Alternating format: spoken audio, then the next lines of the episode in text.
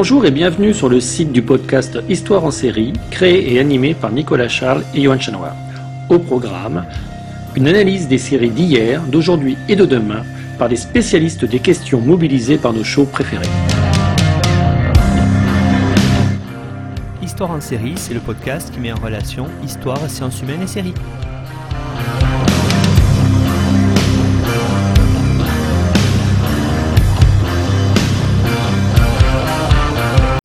Bonjour à tous, bienvenue dans l'épisode numéro 83 d'Histoire en série où je reçois aujourd'hui Béatrice Garapon. Bonjour Béatrice. Bonjour. Alors Béatrice, vous êtes l'auteur d'une thèse de socio-histoire sur les processus de transition démocratique dans la Turquie contemporaine que vous avez soutenue à Sciences Po Bordeaux en 2017. Euh, le titre de la thèse, c'était Aux origines de la Turquie conservatrice, une sociologie historique du Parti démocrate entre 1946 et 1960. Vous avez vécu à Istanbul, au Caire et en Syrie. Vous avez aussi enseigné en Sciences Po Bordeaux, à l'École normale sup et à l'Institut national des langues orientales. Vos travaux portent sur les partis et la politique locale en Turquie, l'anthropologie du politique et la socio-histoire de la Turquie. Et aussi, vous avez publié dans des revues euh, comme Esprit Anatolie et TV Série. Et c'est à ce titre aujourd'hui que j'ai la chance de vous avoir à mon micro pour euh, enregistrer une émission thématique sur les séries turques. Et donc, cette émission-là, on va essayer de voir à travers elle pourquoi ces séries, qui sont encore méconnues en France, euh, sont un grand succès à travers la planète et étudier à travers cela une sorte de soft power pour la Turquie. Alors, première question, hein, peut-être euh, Béatrice, est-ce que vous pourriez nous brosser un panorama général des séries turques dans le monde en commençant par annoncer aux spectateurs et aux téléspectateurs et aux auditeurs qui ne le savent peut-être pas quels sont ces chiffres qui sont quand même assez ahurissants? Voilà. Alors la Turquie, donc c'est euh, actuellement c'est le deuxième exportateur de séries télévisées dans le monde, euh, derrière les États-Unis, qui sont évidemment quand même euh, assez loin devant, puisque les États-Unis c'est quand même très très grosse puissance dans ce, dans ce domaine-là. En gros, les chiffres hein, qui sont un peu sujets à caution, c'est que la Turquie, les chiffres les plus, les plus fiables qu'on a, c'est ceux de 2016. qui montrent que la Turquie est, a un chiffre d'affaires annuel de 350 millions de dollars, euh, euh, concernant l'exportation de ces séries.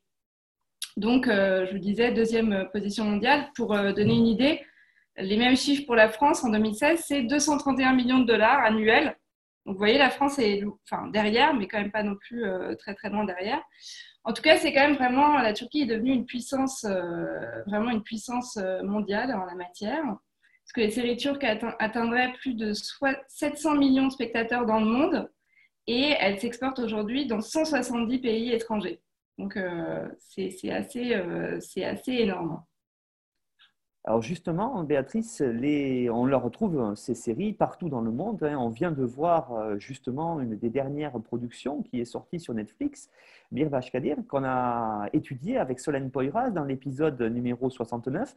On avait vu aussi un petit peu auparavant dans l'épisode 49 avec Elodie Gavrilov, Vatalim Sensin, donc qui était une série plus historique sur euh, la guerre d'indépendance turque après la Première Guerre mondiale, on voit bien hein, que même si les problématiques euh, parlent essentiellement souvent de la Turquie, euh, ça n'empêche pas une exportation dans les quatre, aux quatre coins du monde.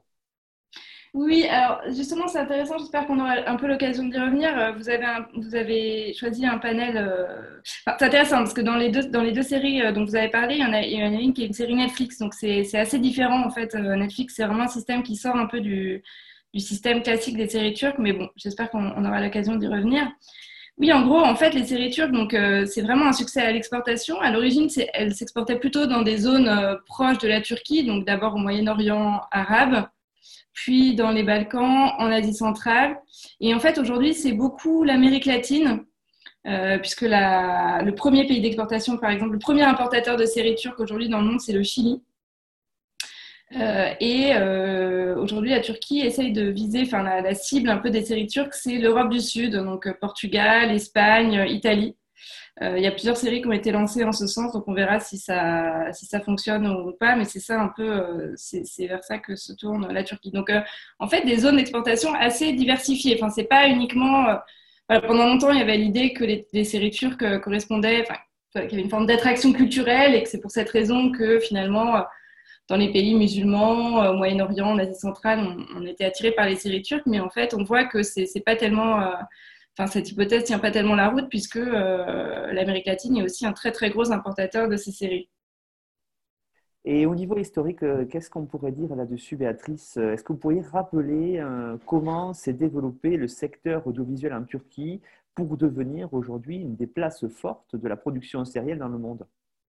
Bah, alors, ce qui est intéressant, c'est qu'en fait, euh, les, séries turques, c'est surtout un développement très récent. C'est aussi pour ça qu'il y a vraiment une dimension phénomène. C'est-à-dire qu'en fait, la première série qui s'est beaucoup exportée, d'ailleurs, c'était dans le Moyen-Orient arabe, c'est en 2008, la série Gumush, Nour en arabe. Euh, donc c'est vraiment un phénomène qui a euh, une grosse dizaine d'années quoi.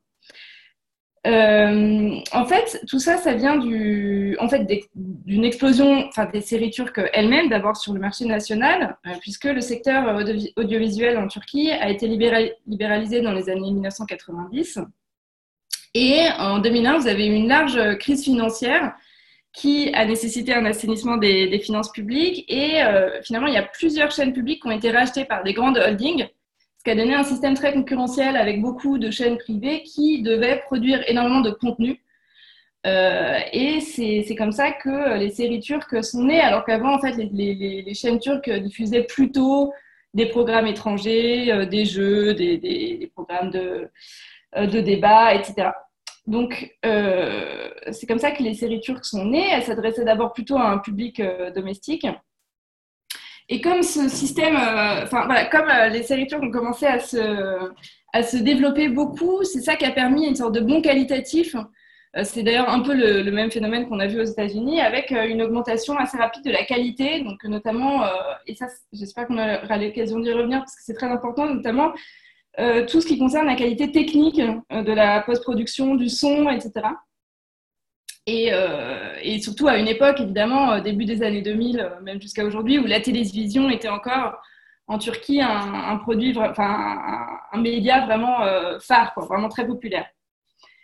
Et le système des, séries, donc ça je l'explique, c'est important. Euh, pour comprendre aussi en fait, le, fonctionnement et pour comprendre l'exportation des, séries, c'est qu'en fait, les séries en Turquie, elles fonctionnent, elles se financent grâce à la, publicité. En fait, elles sont très peu financées par l'État. C'est vraiment, euh, euh, voilà, l'État subventionne peu les séries, mais les, la publicité, en revanche, a besoin de contenu à très fort taux d'audience pour pouvoir, pour pouvoir passer des pubs donc qui, récoltent voilà, de, grandes audiences. Et c'est pour ça qu'en fait, c'est beaucoup le secteur de la pub qui finance les séries. Donc, c'est un système un peu de double dépendance. En fait, les séries ont besoin de la pub pour se financer et la pub a besoin des séries pour faire de l'audience et pour euh, atteindre un, large, un large, euh, enfin, beaucoup de téléspectateurs. J'aimerais maintenant qu'on regarde ensemble, Béatrice, euh, pourquoi ces séries turques ont connu un tel succès à l'exportation et puis se poser peut-être tout de suite la question que j'ai évoquée à l'entrée. Est-ce qu'on peut du coup parler à ce moment-là avec les séries d'un soft power turc. Qu'est-ce que vous en pensez, vous, qui connaissez bien la sociologie du pays? Alors, en fait, euh, les séries turques. Euh, bon, alors d'abord, ce qu'il faut savoir, c'est que les séries qui s'exportent, en général, c'est plutôt des séries euh, adressées à un public féminin. Plutôt des séries à l'eau de rose qui ressemblent plus, si vous voulez, aux telenovelas voilà, sud-américaines, mexicaines, donc, c'est des séries qui sont euh, généralement assez longues. Euh, c'est des formats de minimum 90 minutes. vous voyez, c'est le double d'une série américaine euh, en, moyenne. Et voilà, des séries qui sont souvent des drames familiaux, voilà, souvent des histoires d'amour, des choses comme ça. À cela s'ajoutent quelques autres séries qui sortent un peu du lot, qui sont un peu différentes du format habituel, et donc pour le coup qui sont vraiment plutôt destinées à un public masculin.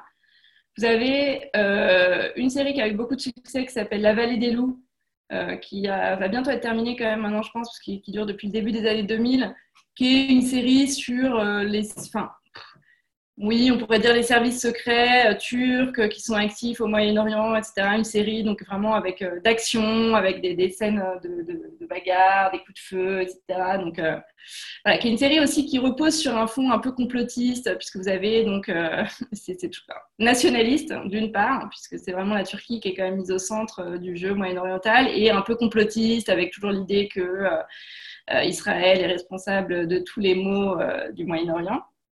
Mais bon, c'est une série qui a eu énormément de succès et surtout qui, euh, a été regardée beaucoup par les hommes, ce qui est quand même euh, un fait suffisamment rare pour être souligné.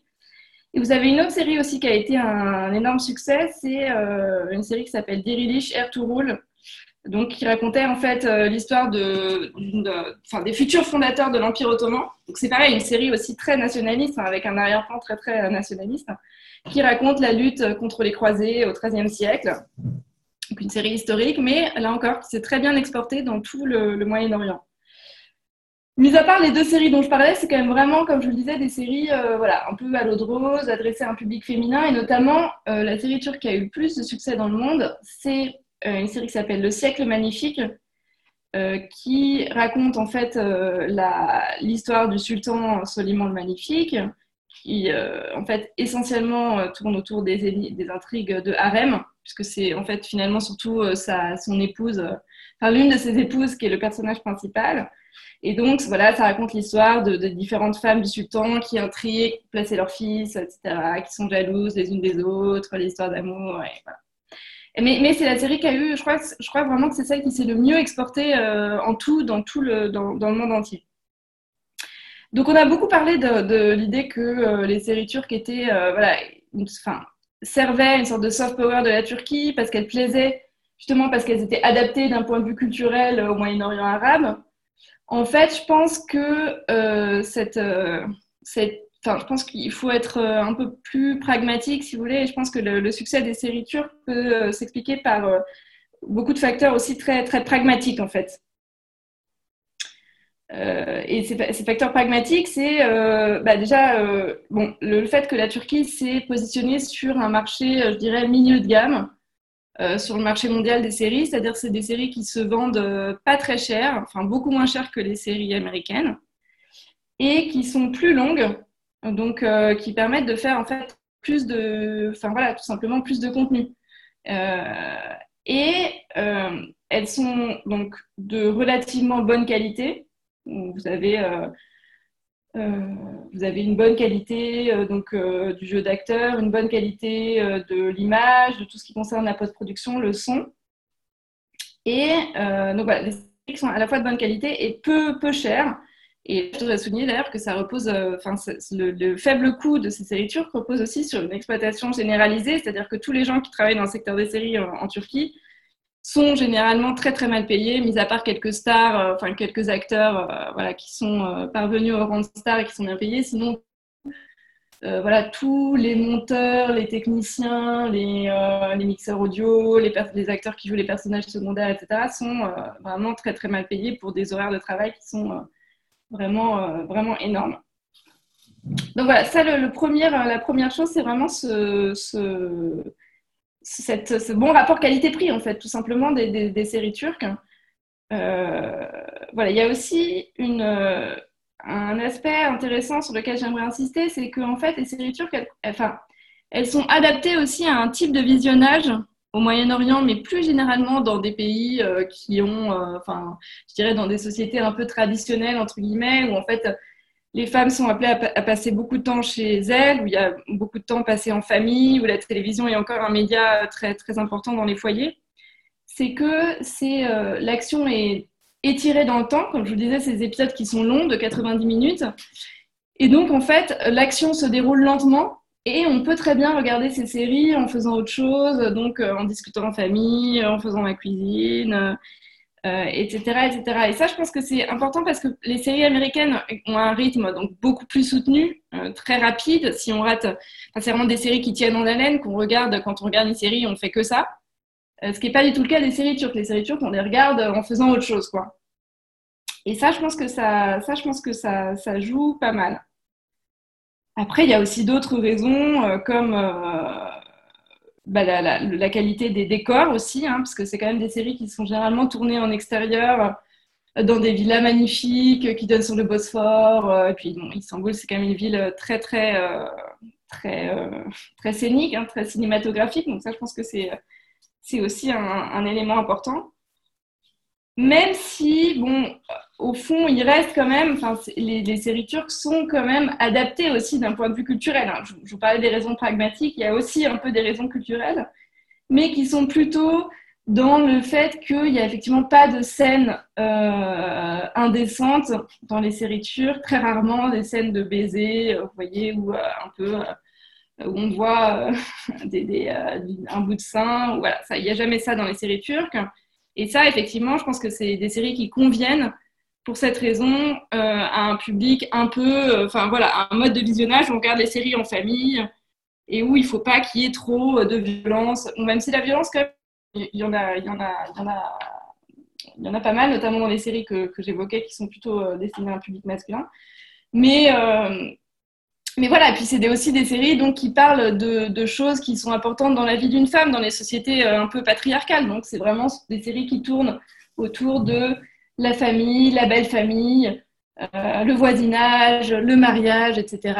Donc pour, pour cette raison-là, je pense qu'il y a aussi un, quelque chose qui match du point de vue culturel.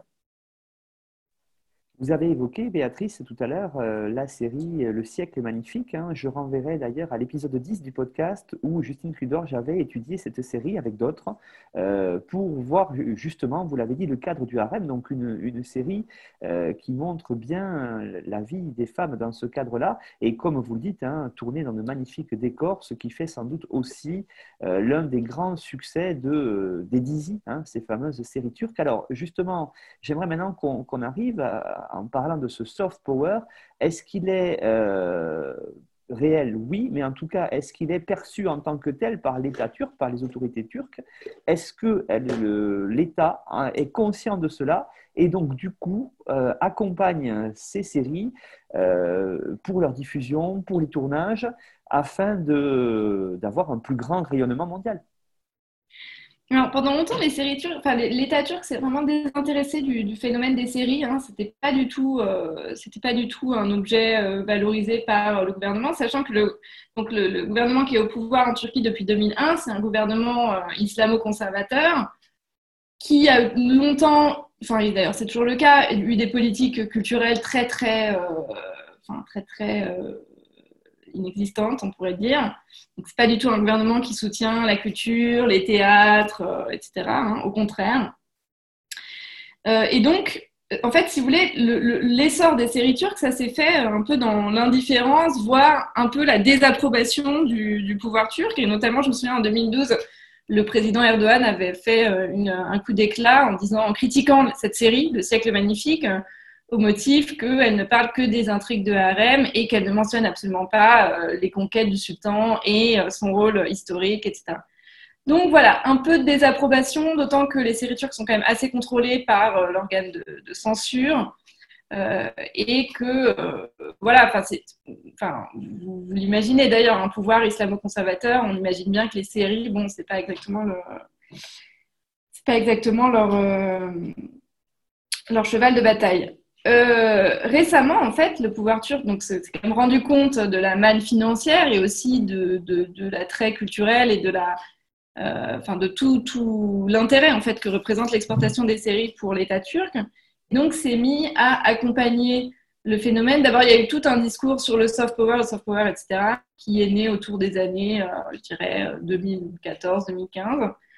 Euh, et en 2018, notamment, vous avez un rapport du ministère du Développement économique qui spécifie que les séries euh, servent de, soft power de la Turquie et qui donne l'objectif pour 2023. 2023, c'est l'anniversaire de la proclamation de la, République turque. Donc pour 2023, l'objectif d'exportation de 1 milliard de dollars. Donc euh, de doubler même enfin, comme je vous le disais, les, chiffres sont un peu sujets à critique, mais si on, part de l'idée que, la Turquie en 2019 faisait 500 euh, millions de dollars annuels, donc euh, l'idée de vraiment doubler euh, ce chiffre d'ici 2023, donc d'ici deux ans maintenant.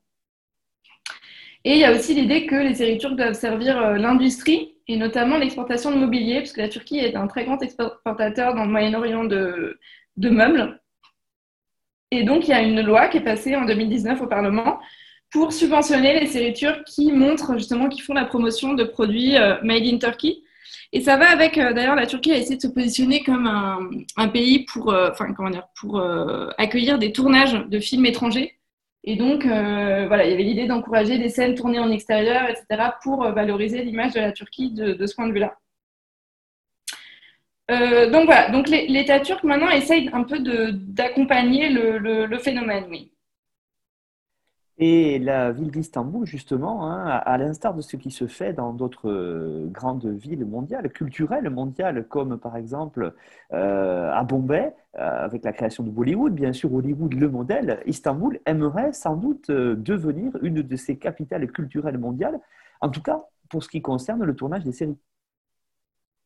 Oui, c'est ça, Alain. mais là où c'est intéressant, c'est que bon, Hollywood, il y a évidemment une dimension d'attraction culturelle très forte. Hein. Le soft power, à l'origine, d'ailleurs, le concept de soft power, c'était, euh, ça reposait sur euh, vraiment euh, Hollywood, l'attraction culturelle des États-Unis, grâce à ses films, ses séries, etc.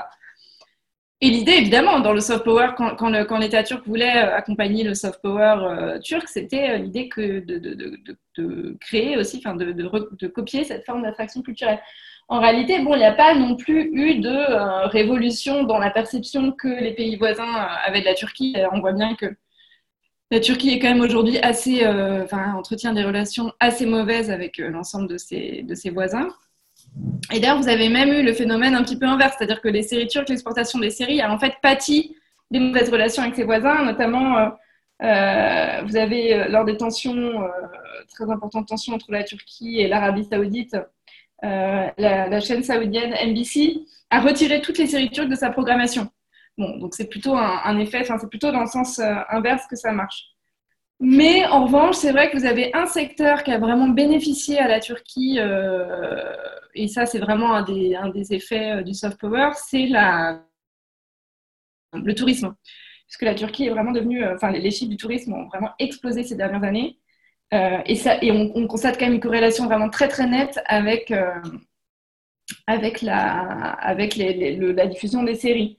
Donc, euh, pour vous donner une idée des chiffres, en 2019, la Turquie a accueilli 45 millions de visiteurs étrangers et donc des touristes qui viennent principalement de Russie, d'Allemagne, Bulgarie, Iran. vous voyez, c'est des séries où, les, où les c'est des pays où les séries turques s'exportent bien.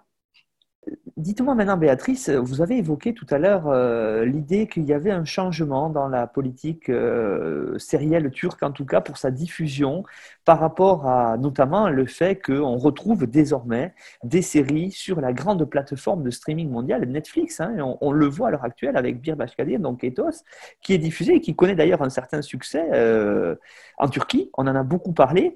Et aussi, ça commence à se faire sentir dans les pays occidentaux. Alors, en tant que perspective d'avenir, Béatrice, d'après vous, est-ce que euh, en Turquie, on est face à une des premières industries culturelles mondiales des années à venir?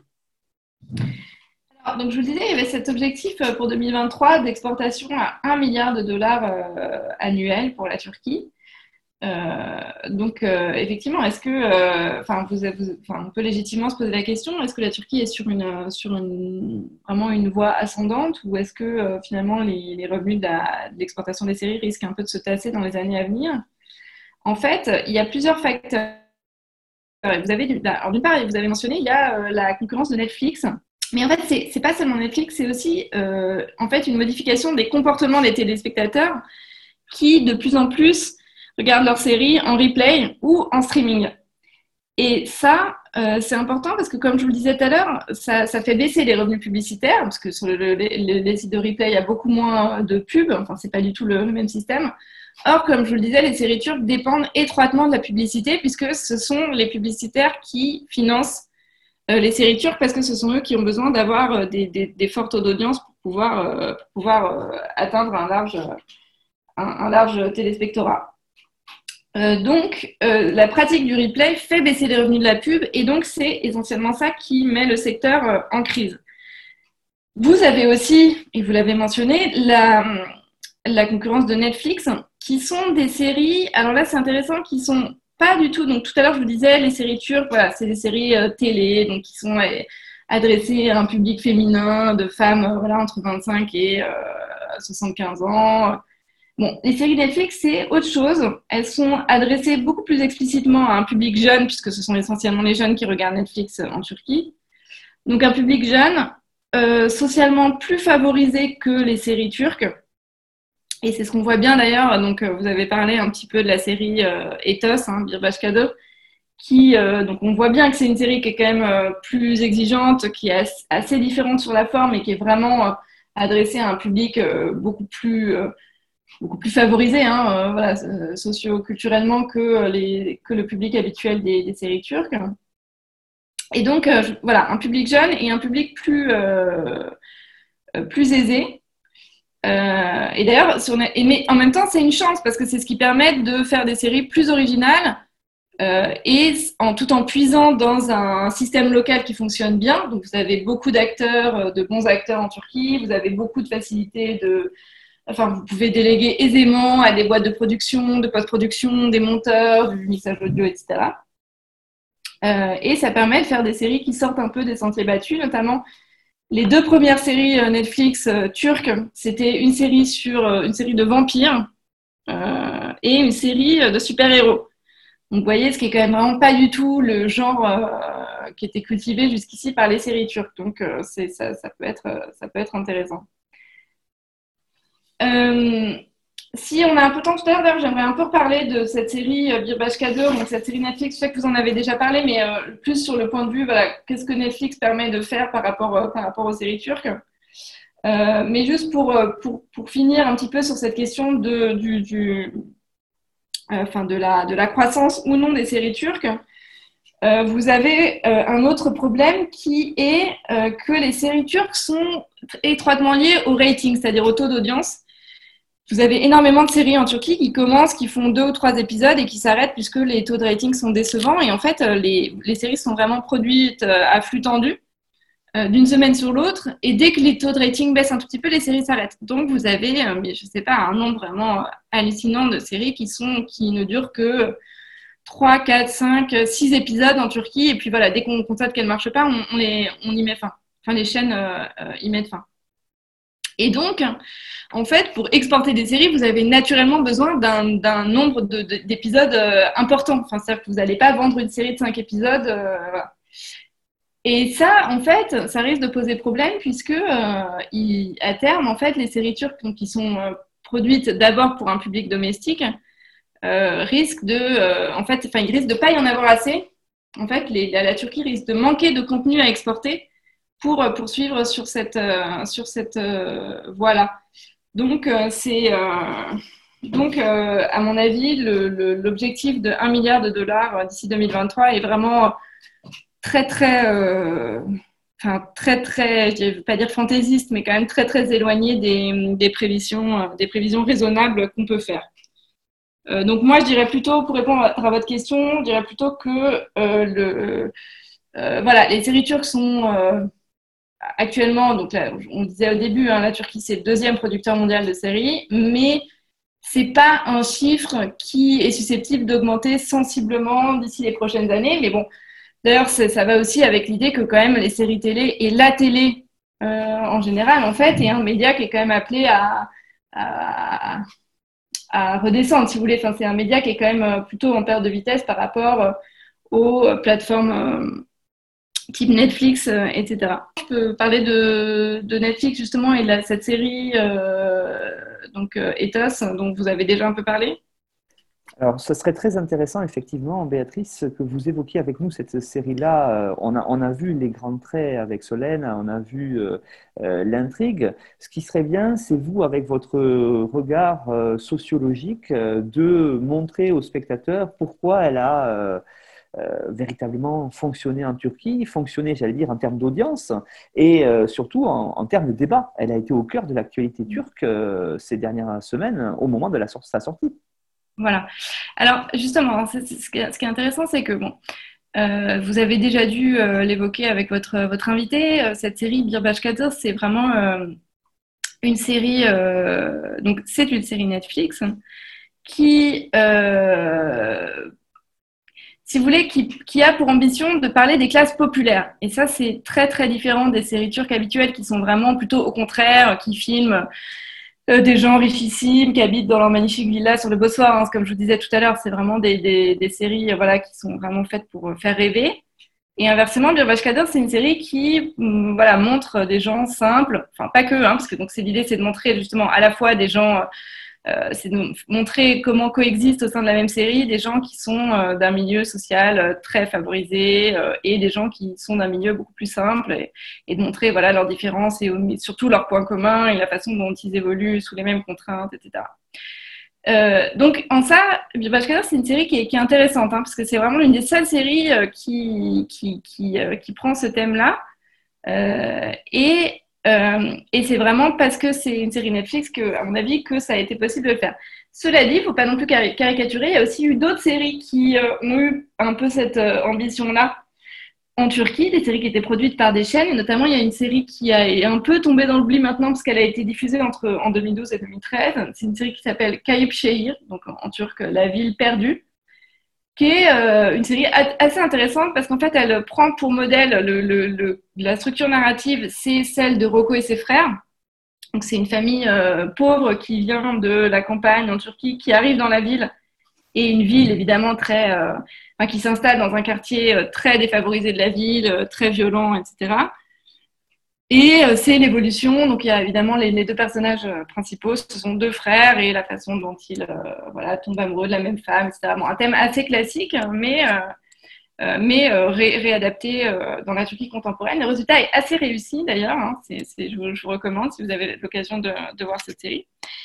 Et donc pareil, une série qui avait vraiment pour ambition de parler des bas-fonds en quelque sorte, enfin voilà, de la Turquie populaire, qui est une Turquie qu'on voit assez rarement dans les, dans les séries turques avec une, exception notable, vous avez aussi des séries, mais ça c'est un genre assez particulier, vous avez aussi des séries qu'on appelle pudiquement du sud-est, c'est-à-dire en fait des séries qui parlent des tribus kurdes, et alors là c'est vraiment l'occasion, mais sur, sur une version si vous voulez très romancée euh, et même romantisée, donc c'est l'occasion de refaire des histoires un peu Roméo et Juliette avec euh, des, deux personnages qui s'aiment, qui sont issus de tribus euh, opposées, etc. Mais bon, Là, c'est encore autre chose parce que certes, c'est des séries qui parlent de gens, enfin, dont les personnages sont plutôt issus des classes populaires, mais avec une dimension tellement, euh, tellement romantisée qu'on est, on est au-delà de. Enfin, c'est plus du tout le même objectif.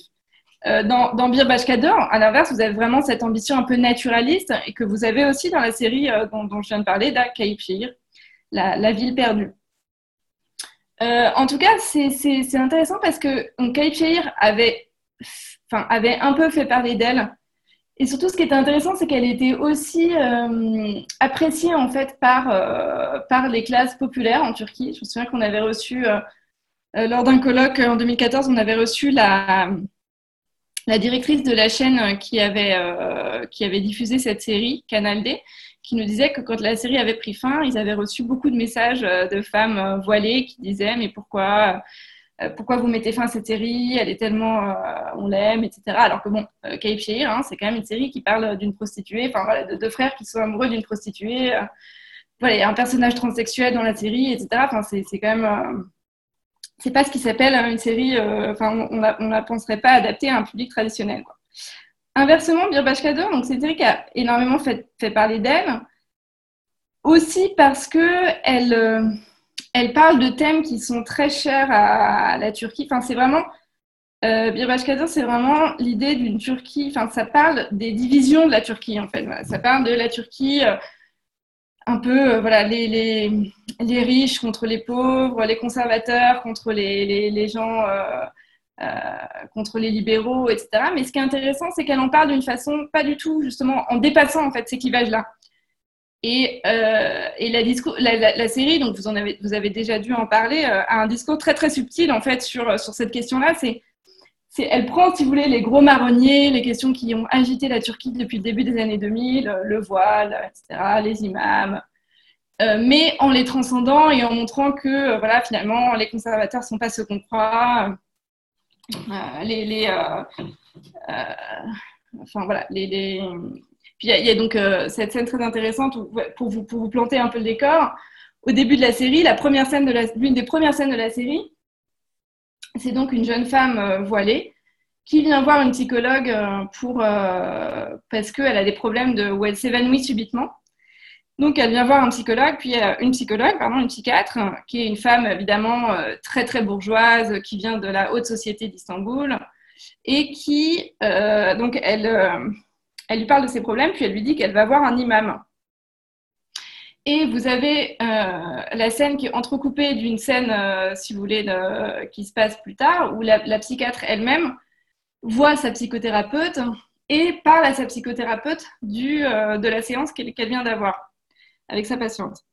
Et donc, vous avez de façon mêlée les deux, si vous voulez, les deux femmes, finalement, la, la femme voilée qui est la première patiente et la psychothérapeute qui est aussi finalement la patiente d'une autre psychothérapeute. Euh, sont, mises côte à côte, si vous voulez, sur le même plan. Et euh, donc la femme voilée mentionne euh, son, imam, voilà, auprès de qui elle prend conseil, etc. et vous avez tout de suite après une autre scène où sa psychothérapeute dit à sa propre psy, mais voilà, un imam, c'est un ridicule, c'est pourquoi on a besoin, enfin, l'obscurantisme, etc. Et puis, quelques minutes après, elle raconte son voyage au Pérou où elle a vu un chaman et où elle raconte, euh, donc c'est vraiment les, clichés, euh, mais c'est assez juste sur la classe euh, très très jet set d'Istanbul.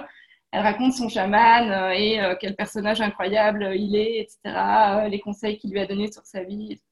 Donc c'est vraiment une série qui joue assez subtilement sur, sur ces, sur ces questions-là. Et je pense que c'est pour cette raison qu'elle a beaucoup fait parler d'elle. Mais après, attention, elle a beaucoup fait parler d'elle aussi parce qu'elle c'est quand même une série qui s'adresse essentiellement à euh, la classe intellectuelle et favorisée euh, en Turquie. Hein. Comme je vous disais, une série Netflix, c'est pas tout le monde qui regarde Netflix en Turquie. Béatrice Garapon, merci pour cette présentation des d'Easy, des séries turques, de leur soft power, de leur influence euh, mondiale et sur la culture mondiale, vous l'avez dit, hein, qui commencent aussi à arriver en Europe, mais qui ont déjà conquis le Moyen-Orient et l'Amérique du Sud principalement, aussi l'Asie d'ailleurs. Et puis pour cette évocation de Birbash Kadir, effectivement, qui euh, fait parler d'elle, hein, puisque nos collègues euh, sur une heure en série y ont consacré il y a peu de temps une émission aussi. Donc voilà, on, commence effectivement à parler des séries turques, et ça c'est très intéressant. Alors vous avez donné, pour celles et ceux qui voudraient aller plus loin, Béatrice, une bibliographie sur le site internet histoireensérie.com. Vous pouvez aller, vous auditeurs, consulter cette euh, bibliographie pour vous euh, renseigner si vous ne connaissez pas ces séries turques, pour en connaître quelques-unes, mais aussi pour étudier euh, comment elles sont écoutées, comment elles sont vues à travers le monde. Et ça, c'est très intéressant. Et puis, si vous voulez réécouter l'émission, vous pouvez vous rendre sur le site de notre partenaire nonfiction.fr, sur lequel vous retrouverez à chaque fois un résumé de chaque émission avec les liens pour aller l'écouter. Béatrice, merci et puis peut-être à bientôt pour la présentation d'une série turque. Merci beaucoup. Au revoir. Au revoir.